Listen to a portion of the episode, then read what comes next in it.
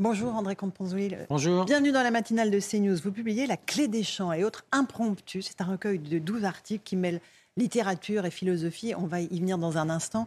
Euh, mais d'abord, j'aimerais vous parler un tout petit peu d'actualité. Et, les thèmes que vous abordez dans ce livre sont vraiment d'actualité. Euh, la réforme des retraites. On est dans la dernière ligne droite cette semaine. Le texte sera peut-être voté dans la semaine. Comprenez-vous ce pays qui se déchire pour savoir s'il faut partir à la retraite à l'âge de 62 ou 64 ans? Bah, je comprends d'abord que les gens préfèrent partir à, l'âge de 62 ans, euh, évidemment. Et c'est pourquoi, à mon avis, le gouvernement se, trompe en, fondant sa, campagne, si j'ose dire, sur le thème de la valeur travail. J'ai souvent expliqué que le travail n'est pas une valeur morale, c'est une valeur marchande. C'est pas une fin, c'est un moyen. Parce que si le travail était une valeur morale, bah, plus on travaillerait, mieux ça vaudrait. Par exemple, la générosité est une valeur morale. Plus vous êtes généreuse, mieux ça vaut. Si le travail était une valeur morale, plus vous travaillez, mieux ça vaut. Il faudrait donc regretter, pour des raisons morales, le bon temps où la semaine de travail durait 72 heures au XIXe siècle. C'est évidemment une absurdité. La réduction du temps de travail, c'est un progrès historique. C'est le sens de l'histoire. Et si vous pouvez ne travailler que 20 heures par semaine, ça sera encore mieux. Pas du tout pour faire l'éloge de, de la paresse ou de l'oisiveté, mais pour profiter de la vie, de ses enfants, pour faire du sport, se cultiver, faire de la politique, que sais-je. Donc, le travail n'est pas une valeur morale. Arrêtez de travailler plus tôt c'est évidemment mieux pour presque tout le monde, sauf ceux qui font un métier particulièrement passionnant. La vraie question n'est pas une question morale, c'est une question économique. Est-ce qu'on a les moyens financièrement de se payer une retraite à 62 ans ou à 60 ans, comme le veulent certains, ou à 64, euh, comme d'autres le proposent? Je ne suis pas économiste, à, la limite, euh, je n'en sais rien. Euh, simplement, j'ai envie de, dire deux choses. La première chose, c'est que oui, le débat politique en France est toujours plus tendu euh, que dans la plupart des autres démocraties comparables. Ça tient à notre particularité. Oui, et souvent je, le regrette. Et en même temps, c'est une chance de vivre dans un pays où on peut librement manifester contre le gouvernement et dans un, dans un pays où le gouvernement doit se battre pour obtenir une majorité au, au Parlement, si vous voulez. Il y a des dizaines de pays qui adoreraient être dans notre situation. Donc j'ai envie de dire aux, gens, écoutez, ce n'est pas si grave, la France n'est pas en, guerre civile, on n'est pas au bord de, je ne sais quelle catastrophe, ou plutôt les catastrophes qui nous menacent, qui sont plutôt écologiques que, sociales, euh, relèvent du, dérèglement climatique bien davantage que de la question de savoir si on prend sa retraite à 62 ans, à 60 ou à 64 ans. Quand vous voyez des jeunes manifester dans la rue en disant on pense à nos retraites, qu'est-ce que ça dit de notre société? Ça dit de notre société que les, gens vivent quand même beaucoup dans, la peur. Je le disais au moment de, du, COVID. Je trouvais que la peur du Covid était exagérée, je le pense euh, toujours. Les jeunes se font sur leur retraite des, inquiétudes qui me semblent aussi exagérées, ou plutôt la vraie question du même coup, c'est comment sauver notre système de retraite par répartition. Alors là, il y aurait un vrai débat à, mener. Je trouve qu'il n'est pas bien mené en France parce que les arguments des uns et des autres tente toujours à se replier justement sur des questions morales, alors que le fond de la question, me semble-t-il, relève plutôt de l'économie. Euh, la politique, c'est l'article 49.3 qui va peut-être être dégainé en, fin de semaine par le gouvernement pour faire passer la retraite. Ce serait une brutalisation du débat pour la société française ou pas Je préférerais qu'il n'en ait pas besoin, euh, mais au demeurant, ça fait partie de la Constitution. Donc ce n'est pas un scandale d'appliquer la Constitution. Simplement, ce que je voudrais dire, c'est que qu'il faille réformer les retraites, c'est possible. Qu'on doive travailler plus longtemps, à la limite, je n'en sais rien, mais ça me paraît envisageable.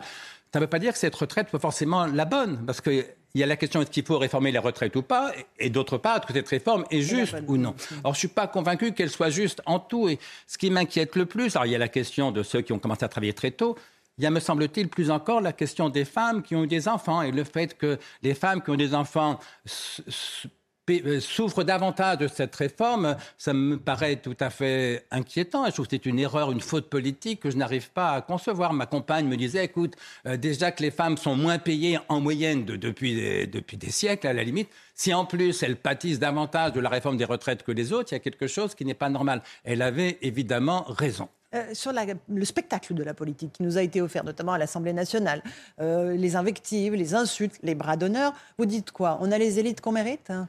Oui, je l'ai souvent dit, on a, dans une démocratie, on a en gros les élus qu'on mérite.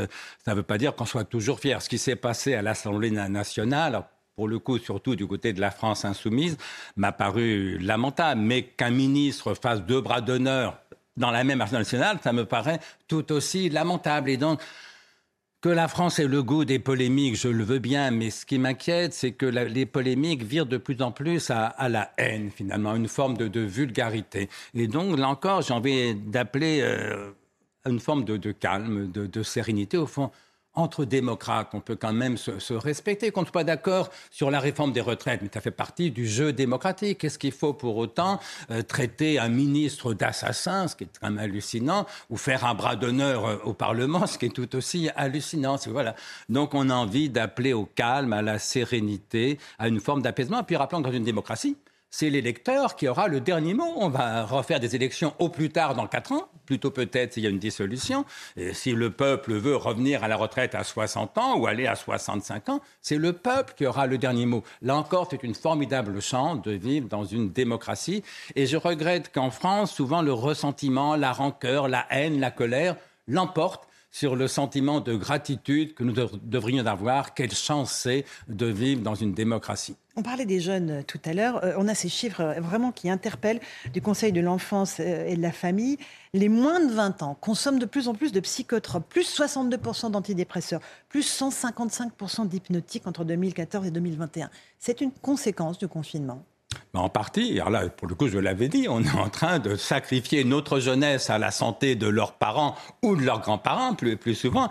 Je trouvais ça anormal et je continue de le trouver anormal. Alors, il faut être prudent sur ces sujets-là. C'est vrai que la France a en gros le record mondial de l'usage des psychotropes, mais plutôt des anxiolytiques que des antidépresseurs. Et en même temps, les médecins nous disent qu'en France, une dépression sur deux n'est pas soignée.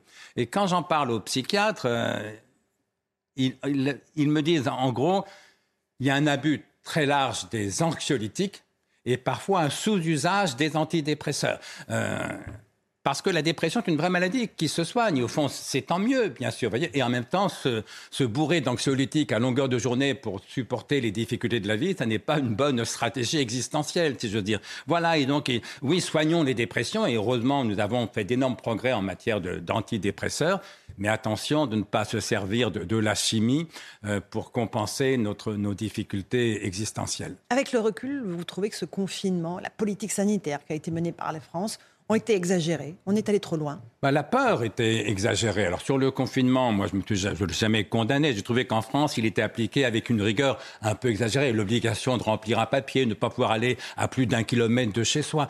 Nos amis allemands et suisses qui ont confiné, mais qui faisaient ce qu'ils appelaient un semi-confinement était très étonné que les, France, euh, que les Français pratiquent cette espèce d'extrémisme sanitaire. Ça m'a, moi aussi, un petit peu gêné. Mais encore une fois, je me suis inquiété pour la santé morale de nos jeunes gens et puis pour leur avenir. Parce qu'en gros, on a sacrifié l'éducation. Hein. Les gamins avec des masques 8 heures par jour essayer d'apprendre à lire ou d'apprendre l'anglais avec un masque et devant un professeur masqué pour m'en dire des nouvelles. On a sacrifié l'éducation des jeunes à la santé de leurs grands-parents. Mais pour quelqu'un qui est attaché aux idéaux des Lumières, je trouve ça invraisemblable. Entre l'éducation des jeunes et la santé des vieux, je suis vieux, je peux le dire, qu'est-ce qui est le plus important? Mais bien sûr, bon sang, l'éducation des jeunes. On a choisi le contraire. Alors bon, la crise sanitaire semble derrière nous. Euh, heureusement, on a des vaccins formidables, tant mieux. Euh, profitons des progrès de, de la médecine, vous voyez. Mais je continue, l'un de mes textes porte sur cette pandémie, je continue de trouver que la peur du Covid était exagérée. Puis ce qui m'a frappé le plus, c'est qu'il euh, y a la peur du Covid exagérée. Par chance ou par bonheur, nos médecins inventent un vaccin. J'allais me dire, ben, la peur va reculer, pas du tout. La peur du vaccin s'est ajoutée à la peur du virus. Alors comme du coup les gens ne se vaccinaient pas assez, le pauvre Macron invente le pass sanitaire. Nouvelle peur, la peur de la dictature. Alors la peur du virus était exagérée, la peur du vaccin était totalement euh, irrationnelle, la peur de la dictature l'était aussi. Et bien loin qu'une peur chasse l'autre, une peur s'ajoute à l'autre. Et là encore, j'ai envie de dire, mais bon sang, quand cesserons-nous d'avoir peur? Alors, c'est cette addition des peurs que vous décrivez aussi dans ce livre, La clé des champs. Euh, le livre interroge aussi notre rapport à, à la mort, l'euthanasie, l'aide active à mourir. C'est d'ailleurs, La clé des champs, c'est ça oui, euh, le titre est inspiré d'une formule de Montaigne. Dans les essais, Montaigne écrit Le plus beau cadeau que nature nous ait fait, c'est de nous avoir laissé la clé des champs. La clé des champs, c'est-à-dire le droit de s'en aller. Autrement dit, je pense, comme Montaigne pensait, que le droit de mourir, y compris volontairement, fait partie des droits de l'homme.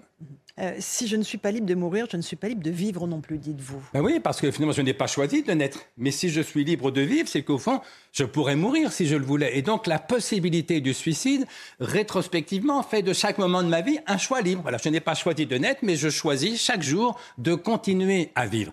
Et, tant mieux, je ne souhaite pas du tout mourir. Moi, j'aime la vie, je souhaite que ça dure le plus longtemps possible. Mais si un jour l'extrême vieillesse, une maladie très grave et incurable, de très lourds handicaps, font que la vie me paraisse ne plus valoir la peine d'être vécue, je réclame bien sûr le droit d'en finir. Et je m'étonne que l'État m'interdise si je veux en finir, de demander l'aide de mon médecin. Vous vous appuyez sur l'exemple de l'affaire Vincent Lambert, qui a obtenu le droit de mourir après être resté 11 ans dans un état quasi végétatif après un accident. Euh, vos opposants vous disent c'est une exception. Vous dites non, pas du tout. En fait, c'est l'immense majorité des gens. Essayez de vous suicider en EHPAD et en hôpital. C'est ça, parce que les gens me disent si tu veux mourir, t'as qu'à te suicider. Mais d'abord, c'est pas si facile. Moi, j'ai pas d'armes chez moi, j'ai pas de, de, poison.